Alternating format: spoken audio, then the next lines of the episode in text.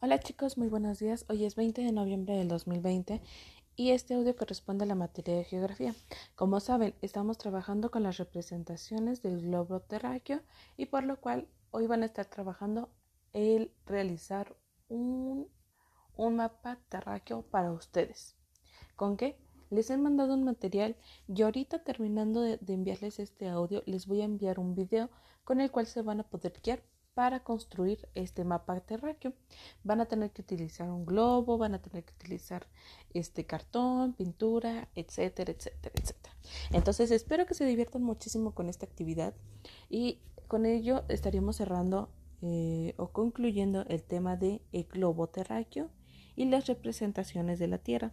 Recuerden que las representaciones de la Tierra han ido cambiando conforme la tecnología ha ido avanzando empezamos pintando eh, en piedra como ellos creían que era la representación de la Tierra, a veces ellos consideraban que era cuadrada y luego ya pasaron a, a, pensar que era en forma circular.